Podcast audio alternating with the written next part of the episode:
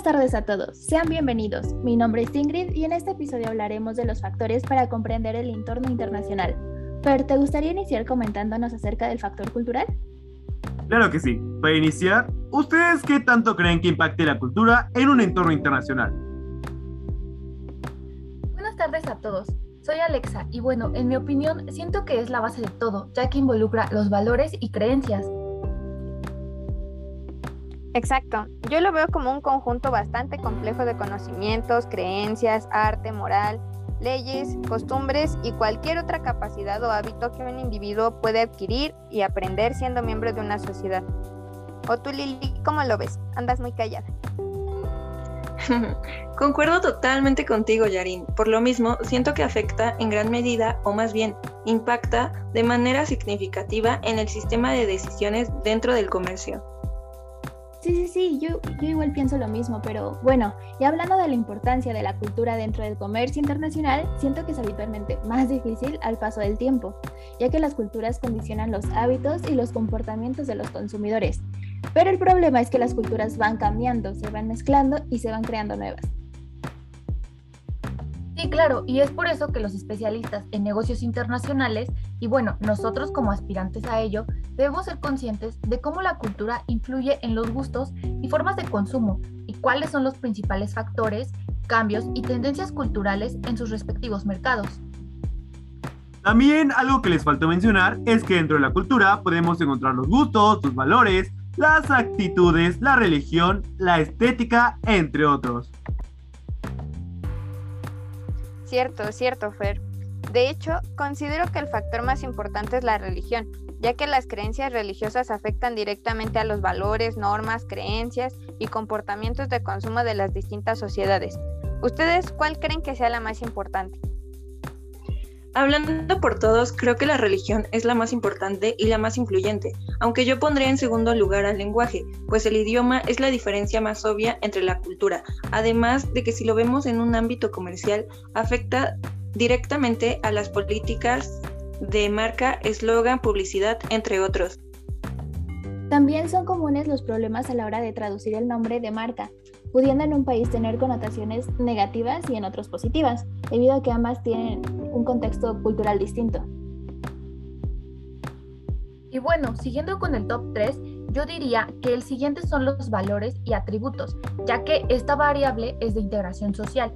Me refiero a que se centra en las relaciones sociales respecto al género, la concepción de la familia y el valor de la edad. Para no alargar más en este tema, también cabe mencionar que la ley, la política, las organizaciones sociales, la tecnología, la ética y la moral también influyen en el entorno cultural.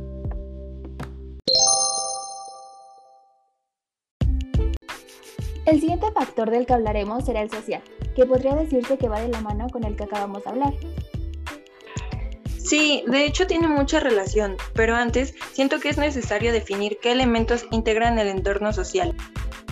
Si no me equivoco, está integrado por las condiciones de vida, de trabajo, los estudios, el nivel de ingresos y la comunidad de la que forman parte las personas. Pero hablando de un entorno internacional, el factor social se enfoca más en el libre intercambio de ideas, culturas, creencias y costumbres entre personas de todos los lugares del mundo. A mí me parece bastante interesante este entorno. Creo que de esta manera podemos descubrir nuevos estilos de vida, creencias y opiniones diferentes a las conocidas. Aunque también esa misma razón puede provocar posibles situaciones incómodas entre las personas con diferentes idiomas o costumbres, ¿no creen? Sí, pero al final eso es lo que las empresas buscan, la gran diversidad de ideas y culturas, pero todo depende de cómo lo implementen. En conclusión, yo creo que este factor es muy importante debido a que las condiciones de vida y los ingresos de cada persona son totalmente diferentes. En los negocios se tienen que tomar en cuenta estos aspectos para entender a nuestro público y no dejar que estas barreras nos limiten. Y también es importante resaltar el uso de las tecnologías, como lo son la televisión y las redes sociales en este intercambio. Además, claro, de los viajes internacionales y la inmigración. Ahora, ¿qué les parece si hablamos un poco del factor político y legal? Sí, sí, me parece bien. Lili, ¿qué nos puede decir acerca de este factor? Bien, primero que nada, en este factor tenemos que el ámbito político se manifiesta de diversas maneras, como son las actitudes de los líderes sociales, al igual que las acciones de los mismos, como respuestas a las demandas que presenta la sociedad. También tengo entendido que las empresas respecto a lo político se ven afectadas en sus actividades organizacionales, ya que puede actuar como impulsador o por el contrario como limitante, ¿cierto? Claro, y esto afecta a las actividades de cada negocio internacional, por lo que el gobierno hace parte fundamental. Por tal razón, se dice que este es un socio silencioso, que tiene un control de la situación en su gran mayoría. Para que un negocio se realice en otro país, se necesita que el gobierno de este conceda un permiso, el cual hace decisivo. Yo considero que el poder político repercute en todas las esferas de la actividad empresarial y en la relación con los negocios, puesto que o los impulsa o los limita. Así es, y estas limitaciones surgen en forma de determinadas restricciones legales o barreras que impiden su desarrollo. Precisamente por ese motivo el apoyo se concentra en determinadas medidas que benefician las condiciones de funcionamiento de las empresas, como cuando los impulsa creando condiciones positivas para atraer la inversión. Justo, y estas medidas se basan en el gobierno y sus políticas de comercio e inversión. La política del gobierno puede dividirse en dos grupos de acciones que afectan el comercio y la inversión internacional. Pero hay que hablar un poco más de estas políticas y para qué sirven. Bien, pues primero que nada tenemos la política indirecta, que tiene como finalidad mejorar la calidad de vida de los ciudadanos. Y también tenemos la política directa, que hace que los países cuenten con organismos de política externa elaborados con base en compromisos internos. Claro, para tener acciones políticas del gobierno diseñadas de forma específica. Justamente, Lili, y esto va de la mano con el entorno legal. Tenemos que cada país cuenta con sus leyes o normas para gobernar y agencias gubernamentales que hacen grupos de presión y estos influyen en los individuos y organizaciones. Y es justamente por ese motivo que es necesario para tomar decisiones el conocer toda la normativa que afecta a la actividad respectiva. Exactamente, ya que de esa manera el gobierno restringe y regula los negocios. También existen diferentes leyes y normas que son necesarias, lo cual vuelve complejo el ámbito empresarial. Y es por esa razón que cada país tiene su propio estilo de gobernar, de cómo se difunden y se colocan en funcionamiento las leyes que pueden afectar o beneficiar el comportamiento de las organizaciones en diversas situaciones.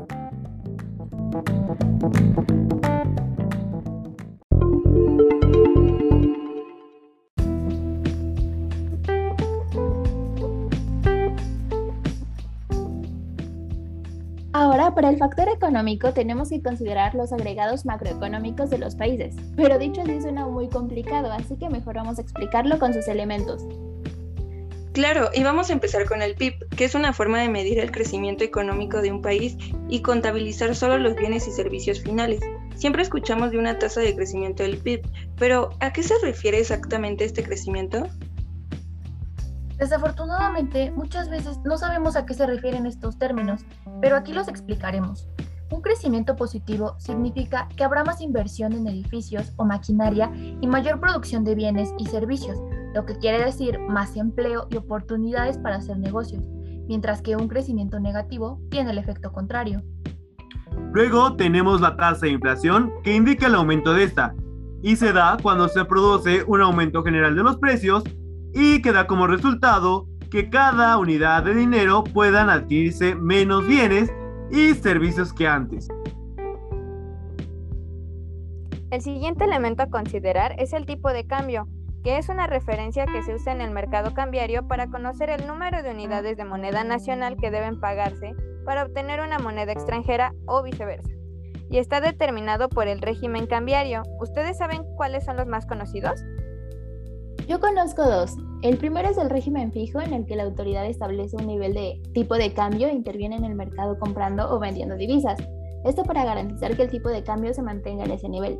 Y el otro es el flexible o flotante, en el que el precio de la divisa se determina mediante la oferta y la demanda del mercado, sin la intervención de la autoridad monetaria. ¿No es así?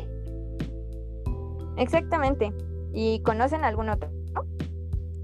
Yo conozco uno, que es el de las bandas cambiarias y es como el intermedio. Porque en este la autoridad monetaria fija una banda en la cual se deja que el tipo de cambio se mueva libremente. Y cuando el tipo de cambio alcanza el techo o el piso, la autoridad interviene vendiendo o comprando divisas para mantenerlo. Excelente. Justo esos son los tres regímenes más conocidos. Y ya que estamos en eso, el siguiente elemento va muy de la mano, que es la paridad de poder de compra. Este indicador compara el nivel de vida entre distintos países a partir del PIB per cápita relacionado con el costo de vida en cada país. Pero, ¿saben para qué sirve? Bueno, pues yo considero que a partir de esta se puede calcular el tipo de cambio necesario para que la misma cantidad de dinero pueda pasar de una divisa a otra y poder comprar la misma cesta, o sea, el tipo de cambio al que ambas divisas tendrían el mismo poder adquisitivo. Así es, tienes razón. Pero oigan, oigan, esperen. ¿Qué se necesita para hacer esta comparación? Muy buena pregunta, Ingrid. Se debe hacer la conversión de monedas a una divisa común, además de una eliminación de las diferencias en los niveles de precios. Pero es importante notar que es complicado encontrar una cesta de bienes y servicios representativa para varios países. Y para finalizar con esta parte económica, hablaremos de la tasa de desempleo, la cual se refiere a las personas en edad laboral que no tienen empleo, que están dispuestas a trabajar y que han realizado acciones específicas para encontrar trabajo.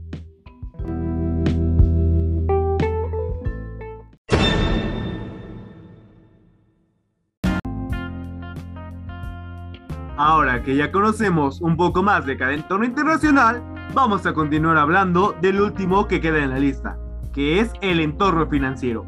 Así que comenzaré preguntándoles, ¿qué es lo que saben acerca de este tema? Bueno, pues yo reconozco la brutal caída de precios de las materias primas procedentes de los países en vías de desarrollo y la creciente profundización de la brecha entre países ricos y países pobres, y esto da como resultado las orientaciones establecidas desde hace mucho tiempo y reconfirmadas en los últimos años. A mí me parece muy bueno el comentario que acaba de hacer Alexandra. Sin embargo, a mí me gustaría decir su concepto para que todos los que nos están escuchando puedan entender mejor de qué se trata. Y es que el sistema financiero internacional es el conjunto de instituciones tanto públicas y privadas que proporcionan los medios de financiación a la economía internacional para el desarrollo de sus actividades. Yo sé que estas instituciones realizan una función de intermediación entre las unidades de ahorro y las de gasto, movilizando así los recursos de las primeras hacia las segundas, esto con el fin de lograr una utilización de los recursos de manera más eficiente. Exactamente. Y recordemos que estas se dividen en dos, las cuales son instituciones públicas e instituciones privadas. Claro, pues como toda actividad económica, el comercio internacional necesita de un buen sistema de financiamiento. Aparte de los créditos comerciales que otorga el sistema financiero internacional privado, el sistema económico internacional se apoya básicamente en tres instituciones. El Fondo Monetario, Internacional, el Banco Internacional de Reconstrucción y Fomento y la OMC. Excelentes aportaciones. Y ya que estamos hablando de los objetivos, ¿ustedes saben cuáles son las funciones del entorno financiero internacional? Les ayudaré diciendo una de ellas, la cual es promover la cooperación monetaria internacional a través de una institución que proporcionará un mecanismo de consulta y colaboración en problemas monetarios. Otra de las funciones principales es facilitar la expansión y el crecimiento equilibrado del comercio internacional. También no se les olvide esta otra función que también es importante, que es la de ayudar a establecer un sistema multilateral de pagos para las operaciones efectuadas entre los países y eliminar las restricciones cambiarias que puedan estorbar en el crecimiento. Yo conozco otra. El infundir confianza a los miembros al poner a su disposición los recursos del fondo para condiciones en las que los protejan. Una consecuencia de esta función es el reducir la duración y la intensidad del desequilibrio de las balanzas de pagos internacionales.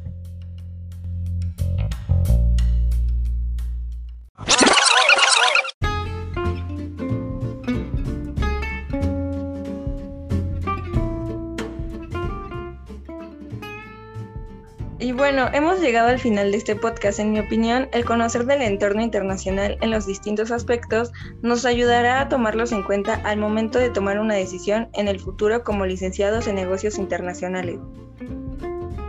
No solo eso, también nos ayuda a tener una visión más amplia de todo el entorno que existe actualmente.